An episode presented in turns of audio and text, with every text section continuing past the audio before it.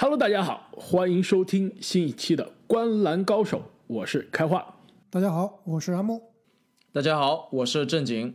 上两期节目呢，我们跟大家逐一分析了一下今年的 NBA 啊，哪些球队在最终的总冠军争夺中实力非常靠前。我们分析了一下今年的这个夺冠的实力排行榜。本期节目呢，我们将会把这个我们的目光放眼整个 NBA 的这个实力排行榜，再往下挪一点，来看一下这些在季后赛排名或者是季后赛最终名额争夺的这些区域的球队。今天呢，我们来重点分析呢，就是西部的这些在季后赛可以说是现在排名在六到十一名左右的这些球队。那最近呢，这个全 NBA 呀，也可以说是最引人注目。这个手感最火热、得分最爆炸、新闻最多的球员呢，以及他所在的球队呢，也正好是这个档次。上一期节目呢，我们当时在这个西部的夺冠实力排行榜中啊，我们当时说了，这个西部有两个球员，两个后场球员啊，一个是利拉德，一个是卢卡，都是上半区的季后赛球队非常不想在第一轮遇到的，可以说是非常难缠的。对手，但事实上，如果要论整个西部最让人胆寒的杀手，这个也是上半区的球队啊，非常不想遇到的对手呢，那就是三分球啊，最近投遍了全联盟的斯蒂芬库里。这库里确实是爆炸，但是是不是每个球队都怕碰到勇士啊？这个我要持保留态度的。虽然库里厉害，但是勇士这支球队啊，现在基本上还是在悬崖的边缘。这个我同意啊，愿不愿意碰到勇士啊？我觉得上半区球队可能还是愿意遇到，但是库里他们愿不愿意打，这就是另外一个问题了。我觉得库里是在任何一个系列赛啊，都有可能是成为那个系列赛场上任何时刻最强的球员。从这个角度上来说啊，他应该是对面非常不愿意遇到的正面去对抗的球员。那我们等会儿也会在。勇士的这个环节呢，深入的来跟大家回顾一下最近库里以及勇士的状态，以及这支球队的季后赛的前景到底如何。那上期节目我们讲到了现在西部排名第四和第五的丹佛掘金以及洛杉矶湖人。那由于这两支球队啊战绩现在来看还是领先第六名的波特兰开拓者比较多，排名第五的湖人领先开拓者三场比赛。而且最近啊，我们知道今天晚上也是我们录音的时间是美国时间的周四晚上。安东尼·戴维斯要复出了，对阿木有没有很激动？确实挺激动的，感觉又可以看湖人的比赛了。而且听说老詹的恢复啊也是非常的好，那很有可能在不远的将来，老詹也会复出。所以我是觉得湖人这个第五的位置啊，应该是比较稳的，甚至是有可能挑战一下第四的丹佛掘金的。所以啊，而且我在我们的留言区也看到有球迷就非常同意我们之前的分析啊，其实湖人的现在这个状态是非常好，要么第四，要么第五，首轮打。这个对手呢，现在基本上也是提前预定了，那就是没有穆雷的这支掘金。那第二轮打爵士，其实他的这个季后赛的前两轮来看，其实是非常理想的，可以说是个没有主场优势的西部第一的赛程。这个也是给啊我这个我们非常期待的洛杉矶德比的这西部决赛埋下了伏笔。那在那之前呢，西部决赛能不能诞生啊？重要的关键之一就是我们现在要讨论的第六、第七、第八，最后。三张西部季后赛的名额最终花落谁家？那刚刚阿木说到了，这个西部现在排名第六的呢是波特兰开拓者，其实紧随其后啊，只差半场的。距离，那就是达拉斯独行侠。其实这两支球队呢，我们在两期前的这个争冠实力榜上的节目中，其实给大家有有了一些初步的分析，分析了一下这两支球队的这个季后赛的前景啊。那我们这边可以跟后面的，比如说勇士啊，其他球队相比，我们可以讲的更加简单一些啊。那对于波特兰开拓者两位有什么样的观点？那在讨论这两支球队之前啊，我先来给大家说一下开拓者队未来的赛程啊。截止四月二十二号，开拓者还剩十四场比赛，那么其中有十场比赛啊，打的对手是胜率是超过百分之五十的。其中呢，要打三场灰熊，还要打凯尔特人、湖人、篮网、太阳、爵士和掘金。总体来看，开拓者队的这个赛程是这几支争夺季后赛球队里面来啊最难的一个了。没错，到了这个赛季末期啊，其实你的对手啊，最差的不是去打强队啊，而是去打这些有战绩压力的队伍。所以说，跟这些，比如说凯尔特人啊，比如说灰熊啊，这些也是在季后赛边缘，为了名额、为了名次而争夺了这些球队啊，是最难缠的，也是开拓者啊可能最不想遇到的。那达拉斯独行侠呢？虽然跟开拓者啊只差半场球，排名现在第七，但是他剩下来的十五场比赛里面啊，只有五场的对手是胜率超过百分之五十的，其中要打两场骑士，一场森林狼和一场活塞。那最强硬的对手就是两场对阵湖人，但是都是在这周打。那这周肯定是没有老詹的，而且 AD 啊很有可能也是有时间管理的问题。所以总体来看，我觉得小牛是在这所有的球队里面啊，可能是形势最好的一支球队。刚刚说到这开拓者啊，其实开拓者可能是在所有球队里面最不想打附加赛的了，因为他们去年就经历过这样的生死时刻。但是他们去年赢了呀。对，但同时他们也是最有经验打附加赛的队伍，对吧？但是去年赢的代价是什么呀？就是其实不仅是去年附加赛，对吧？就是附加赛之前，开拓者当时就是在。苦苦追赶前面的球队，比如说灰熊，基本上是每一场都当这个最后一场在打。当时利利指导也是在这奥兰多的气泡里面，每一场都是上演非常神奇的表现，一直打到这个外卡赛。再打到第一轮跟湖人的对决，当时利指导其实一开始就受伤了，但我觉得他的受伤虽然手指的这个脱臼是非常意外的，但我觉得可能也跟他身体的这个疲劳是有关系的。你不能连续几个星期每场比赛都当季后赛第七场来打，那我觉得这真的是有点受不了的。所以我同意正经的观点啊，这个利指导去年虽然是赢了外卡赛，但是如果你给他机会，今年他肯定是想我能。得到第六，安安稳稳的进季后赛是最好的，不要去再冒险打什么外卡赛了。也而且这个球队啊，本来今年这个健康就不太行，就非常的疲劳，再多打个外卡赛，然后紧接着就要打首轮的季后赛，真的是有点吃不消。哎，其实说到这个外卡赛，真的非常有意思啊！我看了一下这个开拓者本赛季接下来的赛程，其实他们去年我们知道他的外卡赛打的是灰熊，其实今年呢灰熊也是在外卡赛的这个。区间之内，现在是排名第八。你们知道这两支球队要在接下来将近一周的时间内打三场对决。其实这三场对决对于两支球队来说都是非常的重要。刚刚正你说这个开拓者的战绩接下来非常的艰难啊，其实艰难不一定说是他打多少场这个排名靠前的球队，虽然他的确是要打，比如说篮网啊、这个犹他爵士啊、太阳这样的球队，但是他更多的是要打很多为了季后赛名额去拼命的球队。所以啊，我倒是非常看好排名现在是第七的独行侠超越第六的开拓者，而且最近开拓者的这个状态其实也并不是特别好，就我们录音的时候，现在已经是一波三连败了。而且啊，这个利拉德的这个最近，我觉得他其实非常有意思啊。这赛季初手感非常火热，场场爆炸，三分球逆天的是利拉德。那最近不知道他这是不是他把手感传给了库里啊？我看了一下利拉德过去这一个月差不多十二场比赛的这个场均数据，跟整个赛季的利拉德相比，完全是判若两人。这个利拉德整个赛季是场均二十八点五分，场均四个三分球。过去一个月，你知道他只有场均多少分吗？二十二点五分，三点二个三分球。更关键啊，他的投篮命中率从整个赛季的百分之四十四的投篮命中率。下降到了只有百分之三十七点六的投篮命中率，这跟我们今年这个赛季前半段印象非常深刻的利指导其实是有非常大的区别的。其实我在网上看很多球迷讨论利拉德啊，就是说利拉德准起来大家都吹他，利拉德这个铁起来好像大家从来不给他开会。没错，最近这一个月利拉德这么铁，好像也没听说。大家来质疑利拉德的这个状态，确实非常神奇。手表依然照样卖，是吧？那无论如何，也是希望利指导可以在最关键的时刻把他这个达米安时刻带回到赛场，让球队啊最终在季后赛的排名争夺中可以走得更远。那么聊完了开拓者，我们再来看一下现在排名第七的达拉斯独行侠。其实我们上一期讲到独行侠的时候呢，当时我们讲的更多的是卢卡，尤其是他上周的那个神奇的绝杀之后啊，大家关注的重点是他。其实我这一期啊，我讲到独行侠，我更想聊的是波金吉斯，因为我们赛季初的时候啊，我还记得我们每当聊起独行侠和波金吉斯啊，其实我们对他这支球队。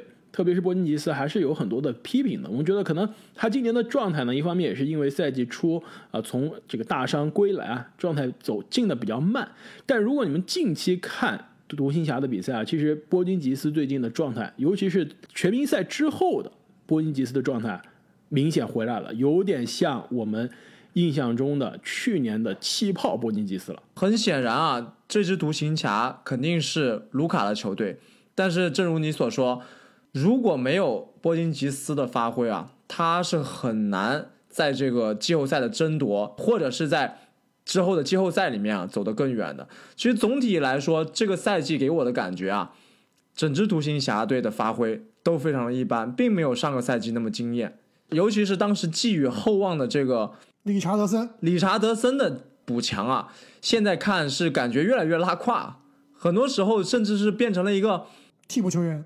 没错，他关键时刻好像现在上的就是布朗森加卢卡的后场组合，加上芬尼史密斯、波金吉斯以及克莱布，是吧？没错，其实这个阵容更多是从防守的角度上来考虑的。其实刚刚正经说，觉得今年的这个小牛没有去年的更加惊艳啊。的确，我觉得不一定说是没有去年的好，但的确是没有去年那么惊艳。去年大家对他的这个期待值相对比较低，但最后西部第七，而且卢卡是可以说是有质的飞跃。今年从数据的表面上来看呢，卢卡的数据跟去年基本上是差不多，博金吉斯的数据跟去年基本上也是一模一样，得分一模一样，篮板基本上也是。一模一样，所有数据都基本上跟去年是复制粘贴出来的。球队呢，现在排名第七，其实也是跟去年一模一样，就是没有特别大的进步。但是你要看一些细节啊，我觉得还是可以看出这一支年轻的球队是有一些细节上的进步的。就比如说波金吉斯，阿木，你记得去年季后赛你对波金吉斯的最大的这个质疑是什么吗？或者是你对于 对飘在外面投？浪费天赋，没错，你准确的说啊，你是对于卡莱尔、对于波金吉斯的使用是有些质疑的，对不对？你觉得当时把波金吉斯这么用有点太浪费了，把他用的像大洛似的，有没有这个印象？但今年你再看，其实波金吉斯内线的得分、内线的被打的机会多了，不像去年那么样了。去年真的就是一个炮台，内线的这个出手啊，今天查了一下，本赛季波金吉斯在篮下的出手比上个赛季是多了百分之二十。而且呢，波恩吉斯，你看他今年的投篮命中率，去年啊，作为一个大个子，一个内线，投篮命中率常规赛百分之四十二点七，这对于内线，对于大前锋来说，或者中锋来说是不及格的。今年呢，虽然不是百分之五十那么理想中的情况啊，百分之四十七，对于一个三分球投的很多的大个球员来说，应该是可以接受的一个水平了。三分球命中率也比去年有所提高。其实他的得分效率啊，其实是比去年更高的。卢卡也是一样，去年我们其实我们质疑卢卡的最多的也是他的这个出手的选择，特别是他的三分球命中率。去年卢卡场均的三分球命中率百分之三十一，今年的第一个月的场均三分球命中率一度是百分之二十几，让大家真的是有吓了一身冷汗。但是现在呢，百分之三十六，虽然没有到库里、利拉德的这种级别啊，但是对于他的这个出手量，对于他的这个出手的难度来说，也是比去年有非常大的进步了。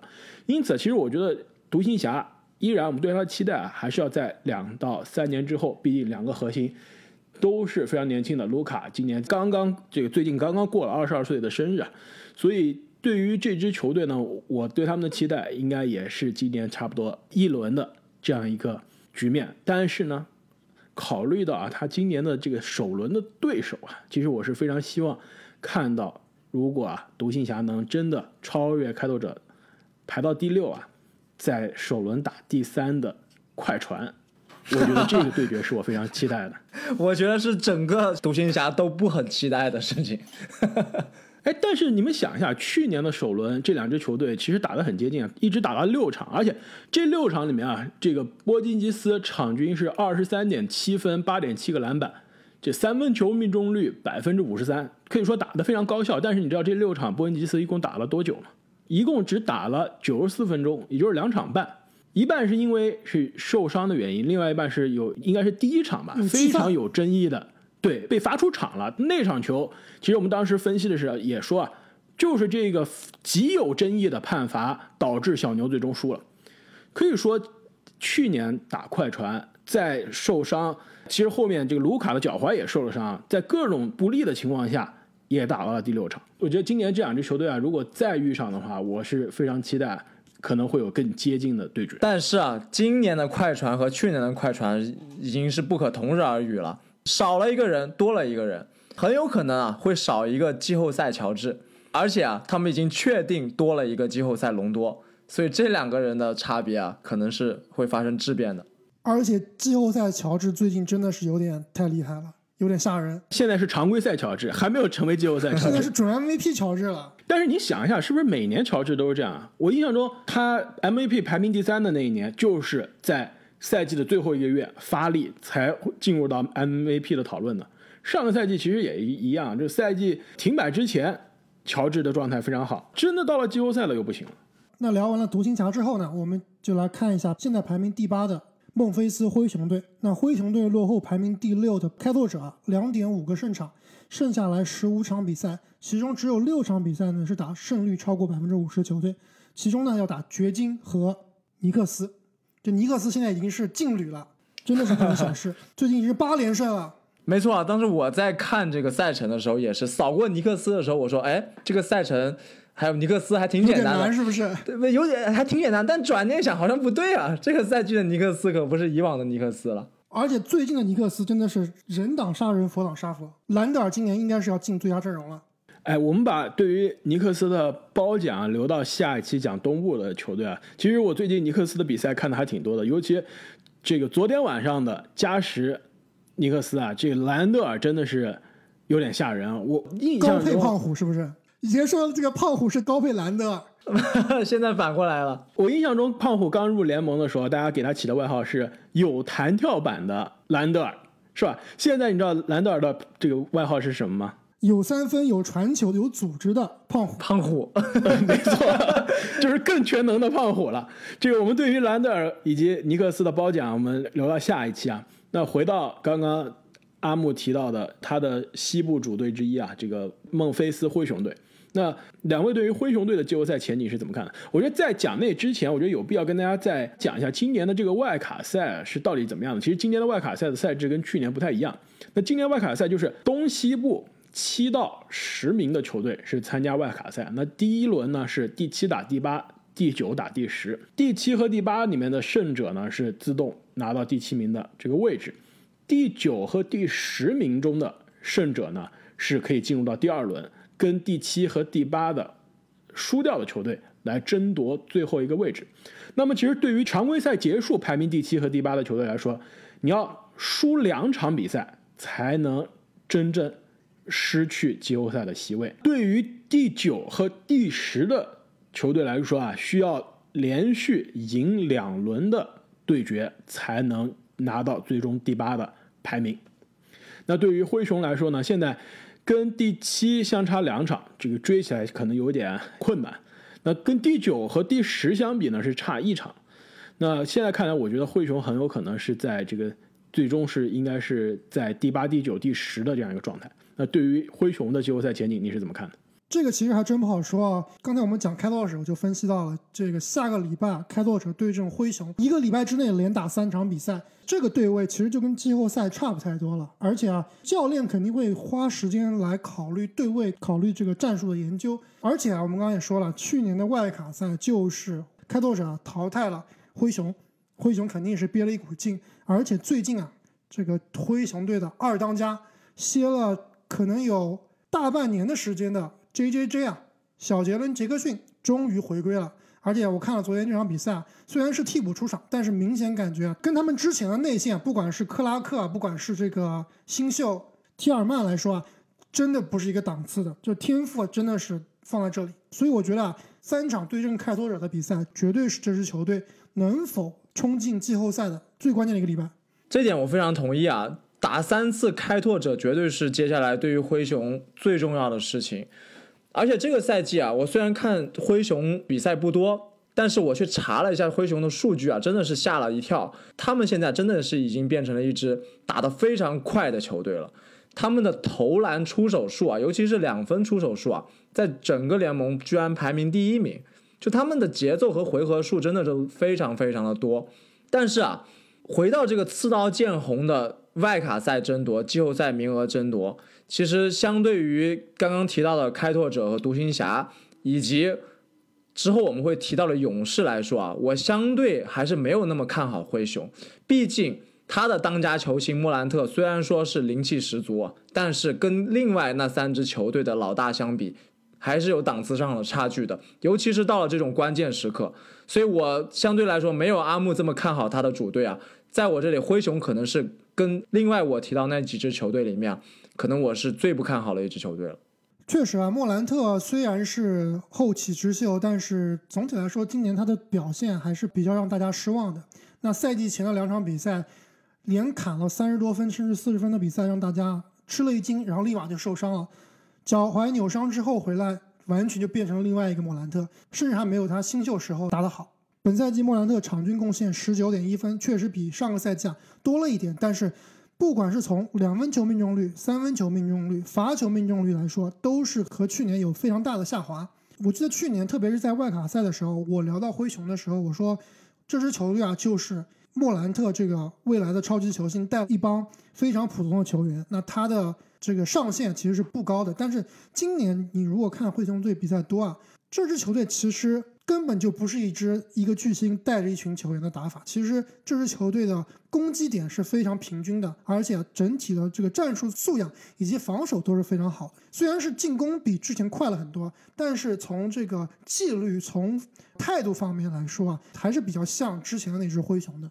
那我之所以还是对这支灰熊抱有希望呢，就是看莫兰特啊最近的表现，其实又好像。打回了之前或者上个赛季莫兰特的状态。那最近的九场比赛啊，场均贡献二十点四分。最重要的是他的三分球啊，最近九场比赛的三分球命中率是百分之四十五点九。昨天好像还进了四个三分球。之前他的三分球是我觉得是比韦少还要差的，是比上个赛季的韦少还要差的。这个赛季韦少还其实还挺准的。那如果莫兰特能够真正找回状态，特别是在 J J 回来之后啊，能给他在进攻端分担一点压力的话。我相信这支球队啊，在争夺季后赛的席位上，还是一个非常不容小视的对手。其实这点我非常同意。刚刚正你提到这个灰熊今年进攻的速率非常高啊，他今年的这个进攻速率是联盟排名第八，但是他的效率呢是排名第十四。就是全联盟他的这进攻的成果啊，其实是相对比较中游的，靠的真的就是他的排名前八的这个防守。这个我觉得重要的原因就是之一啊，其实我一直觉得灰熊的这个空间并不是特别好。我看了它的场均的三分球的投命中数啊，其实也是在联盟的倒数的，应该是倒数第八、第七的样子。没错，我一直觉得这支球队的这个三分空间拉不开啊，是暴露莫兰特短板的重要原因之一。就莫兰特，他首先他就不是一个，之前我们也聊过，他不是一个干拔可以投三分的，自己可以创造这个投篮的一个球员，他可以突破篮下，他可以这个近的中距离的抛投，对。但是你要让他远距离干拔运球之后干拔，他是玩不出来。所以球队真的是需要一些能拉开空间的人啊，让他。耍起来，让他突起来，把球分出去，减少他内线的这个突破的压力啊！其实我觉得这样的进攻效率才能打开。其实昨天的这个 J J J 比赛我没看啊，但是我后来看了一下集锦。其实我觉得 J J J 的这个作用啊，一方面可以可以拉空间，对吧？拉开空间，就有一手三分球，去年的气泡也是让大家见识到了，可以说是联盟投三分啊最好的年轻大个子之一，也是姿势最奇怪的之一。没错，推铅球一样的。另外一个，其实他的存在啊，更重要一点，实际是一个非常强的一个护框的存在。昨天上场这个比赛，因为是刚刚复出啊，只打了十八分钟，但是四个盖帽，这个效率真的是非常高啊。那除了 J J J 之外呢，我觉得这支球队在我看来啊，其实另外一个 X 因素啊，可能是最近我看很多在这个 NBA 的媒体啊，说是球迷从来没有听过的球员中最强的球员，你们知道是谁吗？也是高阶数据的狂魔。我觉得有好几个候选人啊。这个贝恩今年的新秀三分球特别准，他应该是效率很高的。另外就是最近打得风生水起的杜克球霸格雷森阿伦，另外还有一个就是他们的内线大铁柱瓦兰丘纳斯，这个赛季的这个进攻效率是非常高的。但是啊，这果然我觉得这个球员非常冷门啊！你这么了解灰熊队都没有提到他，那就是灰熊队的后卫德安东尼米尔顿，以前在火箭打过球啊。他其实是本赛季灰熊的防守的高阶数据的第一人，而且他的这个进攻效率啊也是非常的高，百分之四十八的投篮命中率，百分之四十六的三分球命中率。其实我一直对于灰熊队的这个首发得分后卫啊，这个迪隆布鲁克斯非常的质疑。我觉得啊，其实球队如果想要赢球的话，应该让米尔顿上场的时间更多一些。那么聊完了西部排名第八的孟菲斯灰熊，接下来的这支球队呢？就是排名第九的金州勇士队。那勇士队离灰熊只差一场，离开拓者呢差三点五场，剩下来只有十三场比赛，其中呢有五个对手啊是胜率超过百分之五十的，赛程呢也是仅次于小牛队，是今天我们讨论的所有球队里面第二好的。那他其实最重要的一个时间呢，就是在赛季结束前的三场比赛啊，要连打太阳、爵士以及鹈鹕，而且是要打三次鹈鹕。其实相对太阳和爵士啊，我觉得他三次和鹈鹕的对战，以及他和灰熊这些直接竞争对手的对战更为重要，因为有可能到了赛季末五月底的时候啊，这个爵士和太阳可能已经某种程度上锁定了他们的这个排位了。那他们会出多少力量来打勇士，这都是不好说的。那么勇士啊，我认为基本上目前已经是丧失掉了直接进入季后赛的资格。他们离开拓者离第六名的差距啊，其实是已经有一定的距离了。要想超过这些队伍达到第六名，我觉得现在已经非常不可能了。所以他们几乎肯定要打外卡赛了。那么这支球队啊。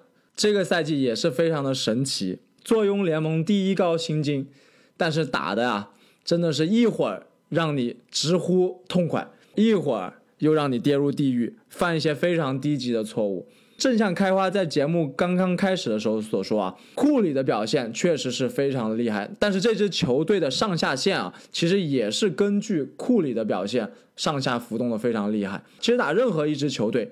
他都是不怂的，只要库里能发挥神勇啊，打任何的强队他都是不怵的。但是，一旦库里的手感不好，或者是一旦其他人的发挥啊开始辣眼睛，那他真的是可能连重建的球队都打不过。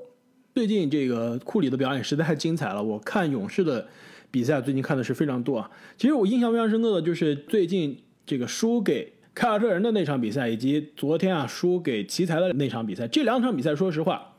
一场库里打得好，一场库里手感比较失常啊，两场比赛都是应该赢的，两场比赛都是最后时刻输了。打凯尔特人那场比赛就是跟塔图姆对标的，两个人都标了四十分以上那场比赛，最后输就是输在追梦的上篮不进。昨天输给奇才，几乎是一模一样，输在最后第四节关键时刻的威金斯上篮不进，而且威金斯还有一个后撤步跳投特别帅，但是三不沾。刚刚正经说啊，这个勇士一会儿看上去让人感觉非常的精彩，一会儿呢又让人非常的绝望。其实准确的说，就是一会儿让人非常精彩的，那肯定是库里；一会儿让人绝望的话，那大多数基本上肯定是库里的队友了。那这支球队的确，库里发挥好的时候啊，你打任何一支球队，甚至是强队，都能掰一掰手腕。但也不一定，也有可能打得好啊，打中游的球队，就比如说今年状态也不是特别好的凯尔特人，他照样是最后关头输了。所以，其实对于这支勇士来说啊，库里其实在最近的这一个月已经是做到了他能做到的最好了。那这支球队最近的战绩其实也就这样，对吧？过去十场比赛也就六胜四负。但是过去这一个月库里的表现呢？过去十二场比赛，库里场均三十八分，场均六点七个三分球，百分之五十一点八的投篮命中率，百分之九十的罚篮命中率。这样的表演，在我印象中啊，估计就有巅峰赛季的，都不是巅峰赛季的库里了，那是巅峰赛季的科比才有的这种单月的得分表现。而且科比的得分其实没有那么多三分球啊，就是库里在投如此多的三分球的情况下，还能保持如此高的得分效率，这真的是太惊人了。我告诉你，还有一个人，那就是哈登。其实库里这个球员啊，真的是。很神奇，他跟哈登真太不一样了。他并不是一个能很好的、完美的提升球队下限的这样一个球员，不像哈登啊。就是哈登，他很聪明，打球，当你防我三分的时候，我就突破；当你贴得紧的时候，我就造犯规；当你防得松的时候，我就干拔。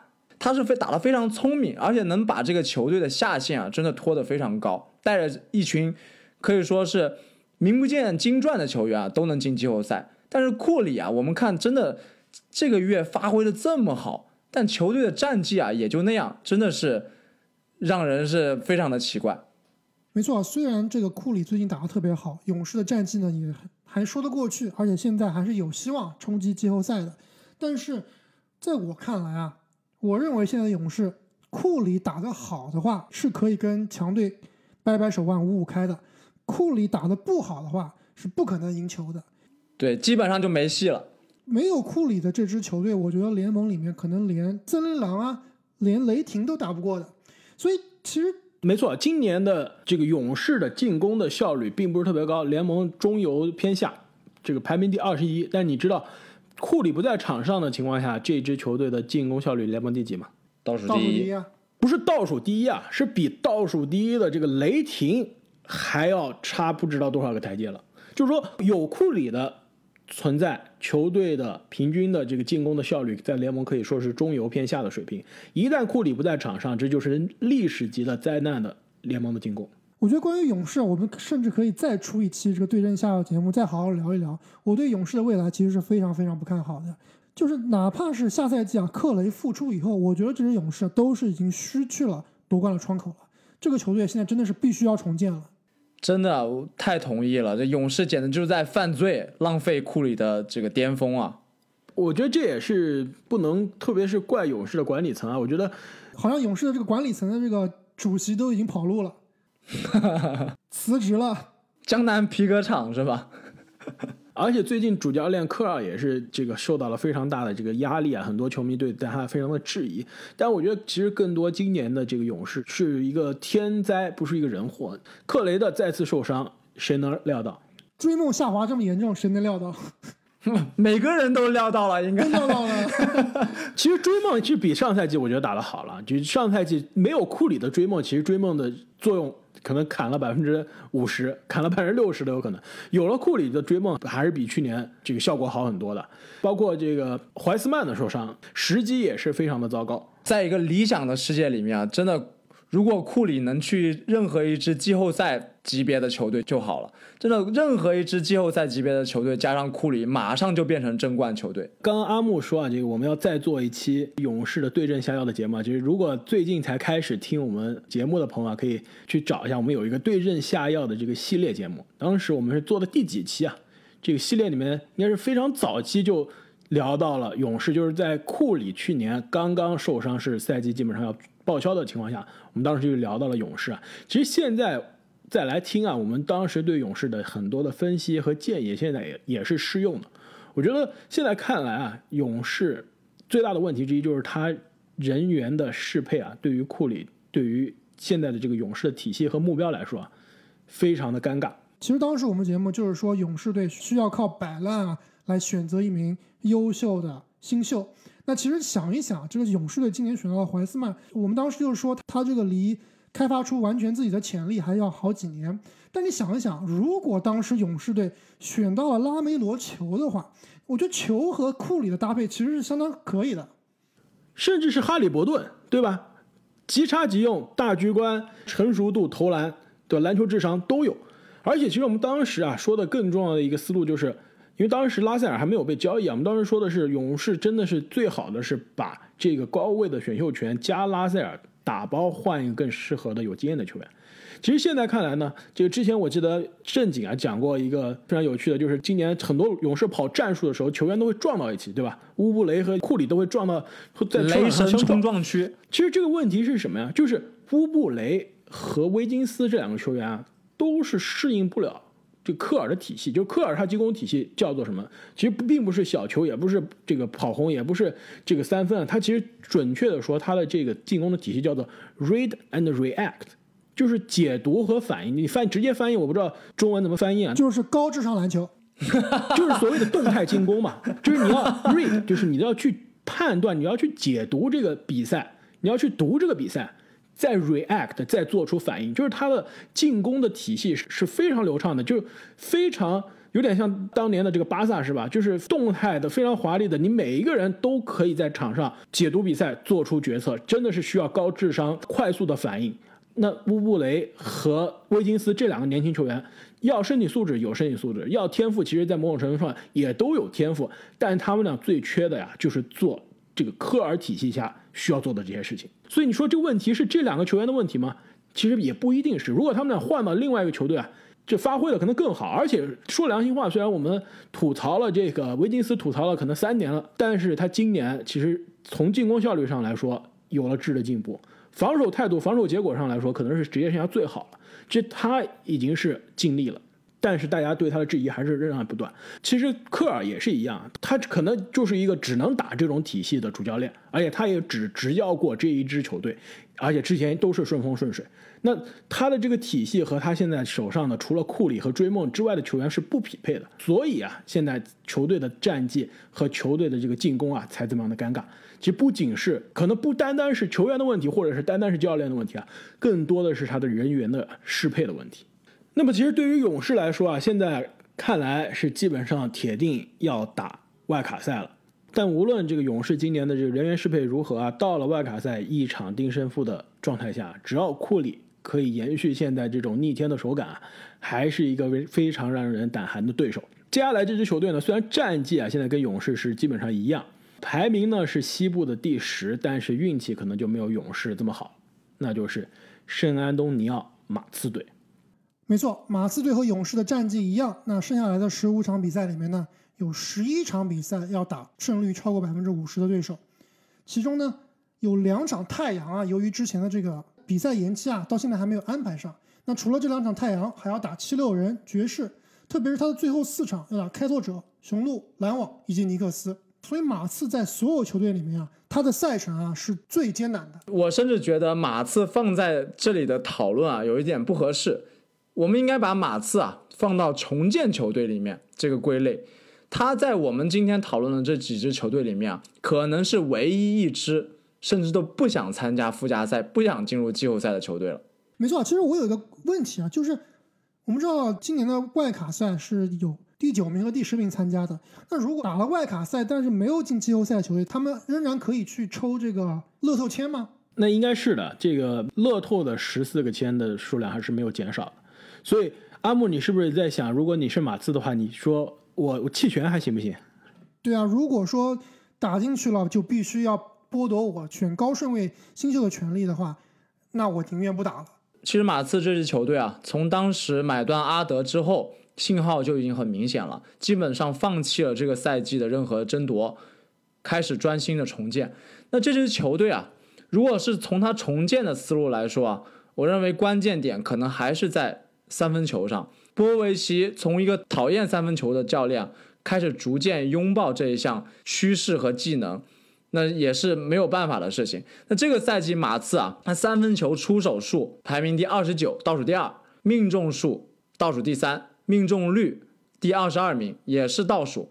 所以说这支球队啊，未来无论是从选秀也好，无论是从交易也好，我认为还是要从这个三分球拉开空间入手。因为球队上其实已经有了很好的组织者、防守者，也有不错的进攻点，就是这个空间问题啊。是制约他们重回西部豪强的最大的一个因素。其实我倒并不是特别同意啊。刚刚正经说，就波维奇是讨厌三分球的。其实我们想一下，马刺上一个冠军，二零一四年的时候，当时马刺其实这三分球，我现在查了一下，当时那个赛季啊，马刺三分球命中率全联盟第一名啊。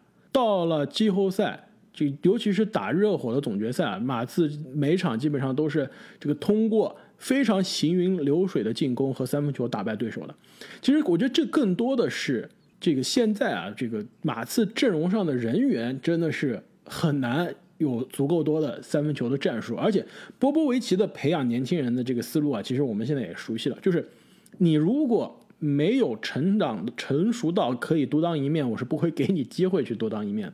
三分球一样，你如果三分球没练出来，我是不会让你去投三分球的。所以说，马刺现在的当家老大德罗赞，这三分球一辈子没开发出来。年轻球员中，可能这个最有潜力的穆雷，三分球到现在也没有开发出来。所以说，这支球队其实你说是波波维奇不愿意有三分球的战术，还是他的人员这个没有这个实力呢？我觉得更多其实是人员配置的问题啊。所以我同意这个正经你的观点，就是这一支马刺啊，我们现在不一定是要把它放在这个季后赛的这个。行列中讨论啊，其实真的是更多要看一下这支球队未来的发展。那其实现在阵容中啊，如果你看，尤其是阿德走了之后啊，就真正的主力中，除了德罗赞一个三十岁以上的球员，其他的球员其实其他的年轻核心基本上都是在二十五岁及以下的。那德罗赞今年夏天又是个到期的合同啊，虽然这个多罗赞是表示有可能想留在马刺啊，但是我觉得最终啊是和球队会分道扬镳的。未来的这支马刺啊，更多是属于球队上现在这些年轻人的。那么说到年轻人的球队呢，接下来这支球队啊，就可以说我刚刚想说是他是这个联盟重建的典范，但是我现在想了一下，他这个战绩好像也当不了大家的典范，是吧？感觉连续两年都是在。外卡赛的边缘都是大家觉得这支球队肯定要进季后赛吧，最后感觉离季后赛的距离是越走越远。那就是新奥尔良鹈鹕队。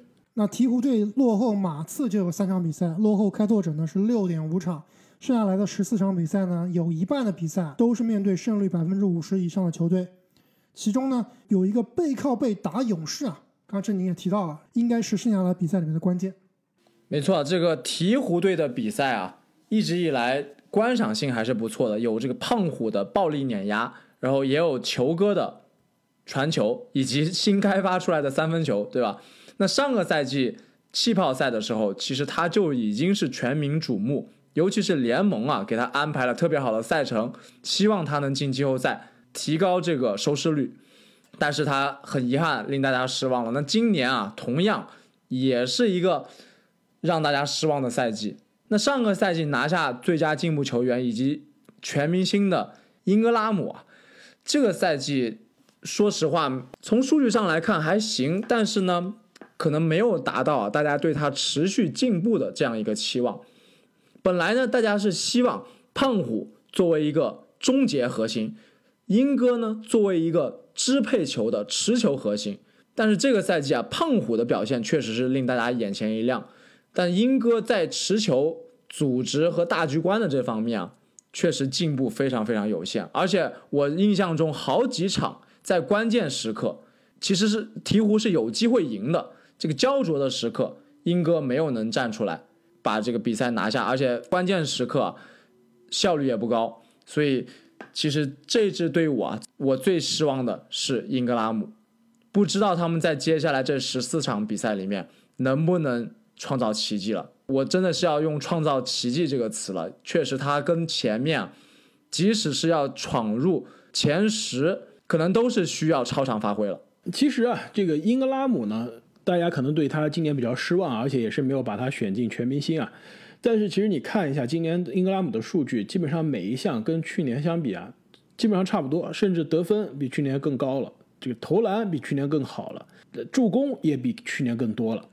但是为什么让大家觉得相对比去年来说更加失望呢？一方面啊是他的这个进步没有去年那么明显了，另外一方面呢，其实也是他的这个球队的战绩啊，跟大家的预期还是有非常大的这个差距的。其实我去年这个胖虎刚刚开复出的时候啊，而且我们在聊到小前锋这新赛季小前锋的排名的时候，我就说其实我一直非常担心。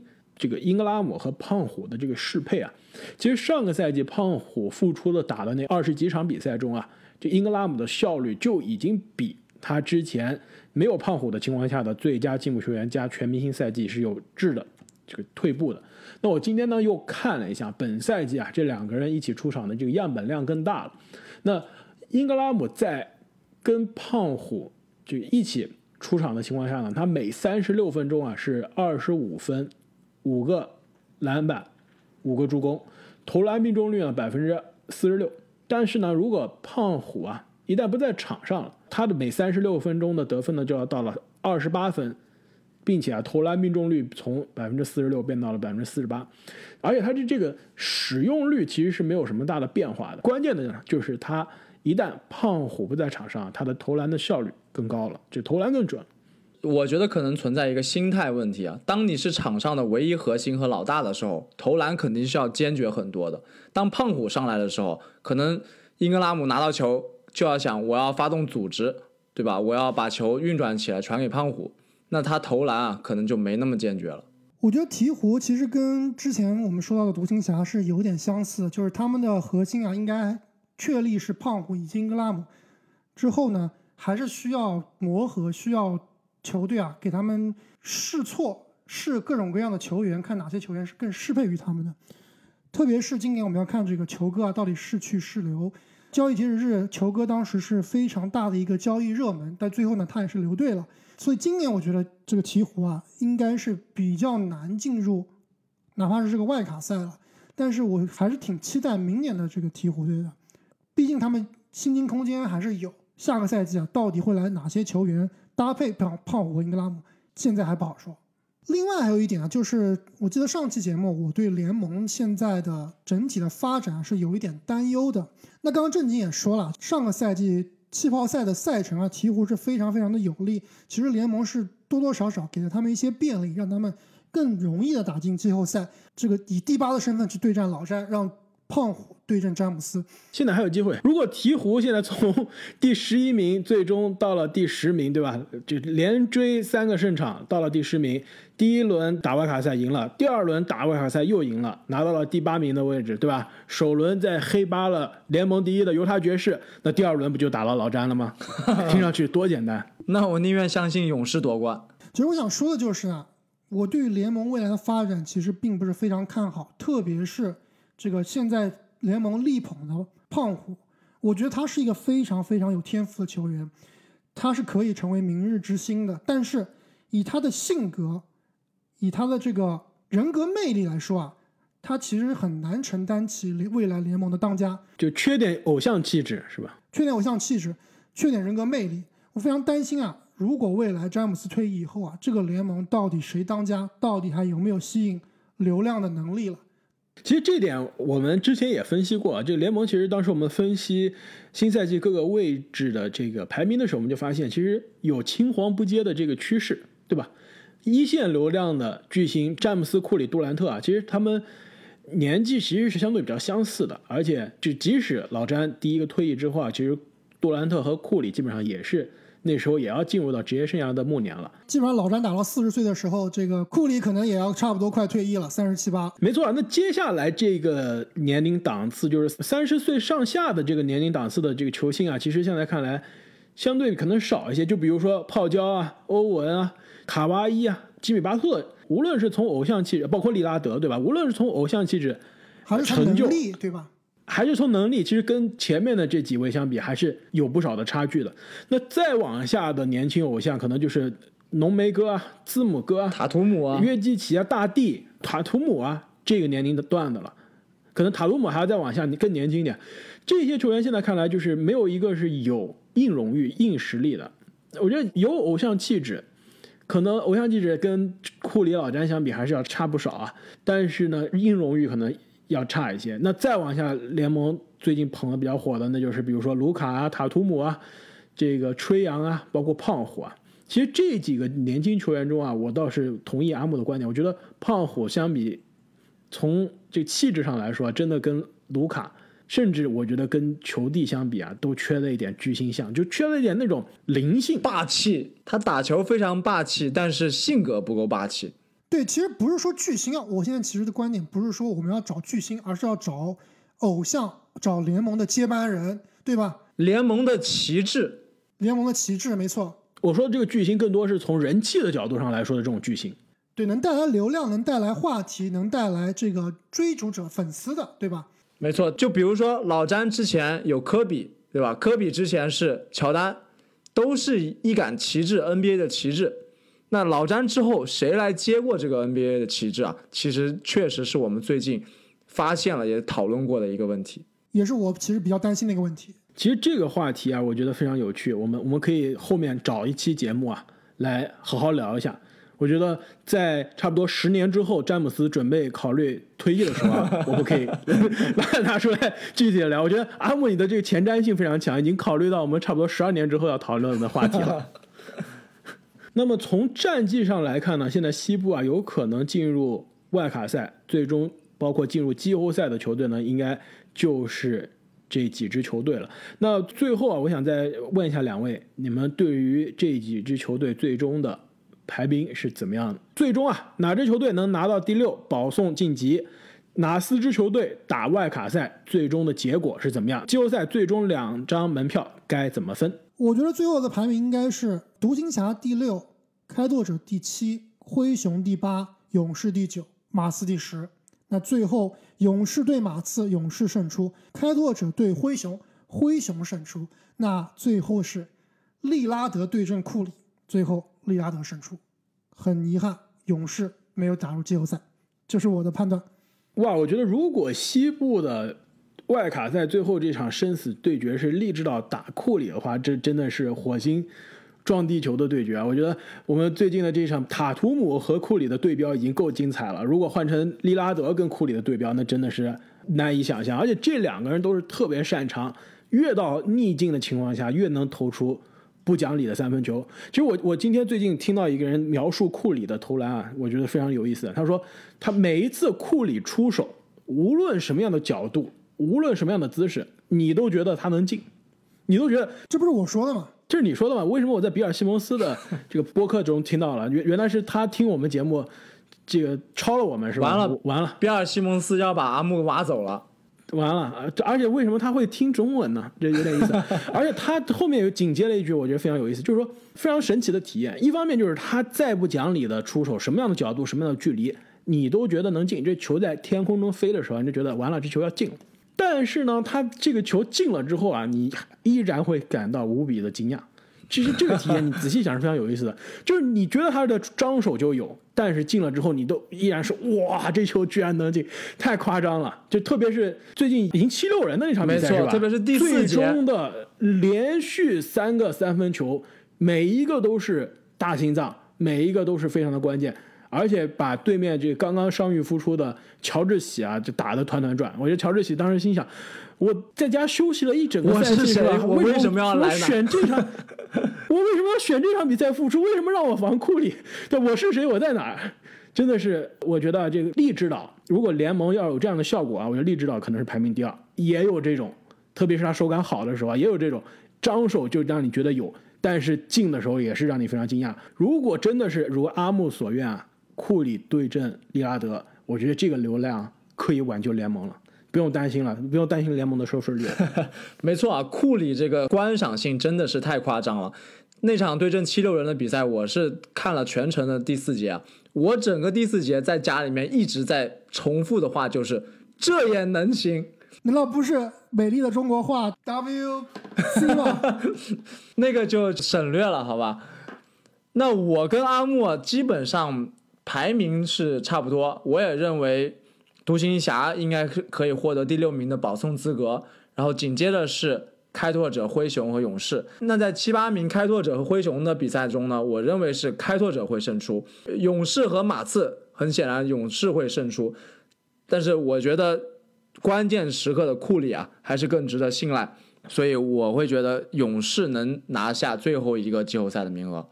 其实我跟正经的观点啊基本上一致啊，小牛这独行侠拿到第六，那灰熊其实我觉得年轻的球队啊，在这种一场定胜负的比赛中啊，的确是可以创造奇迹，一切就有可能。但是我宁愿相信啊，更老辣、这个更有经验的开拓者啊或者勇士胜出，所以我最终的排名呢应该是开拓者拿到第七，就勇士抢到了最后一张门票啊，进入季后赛。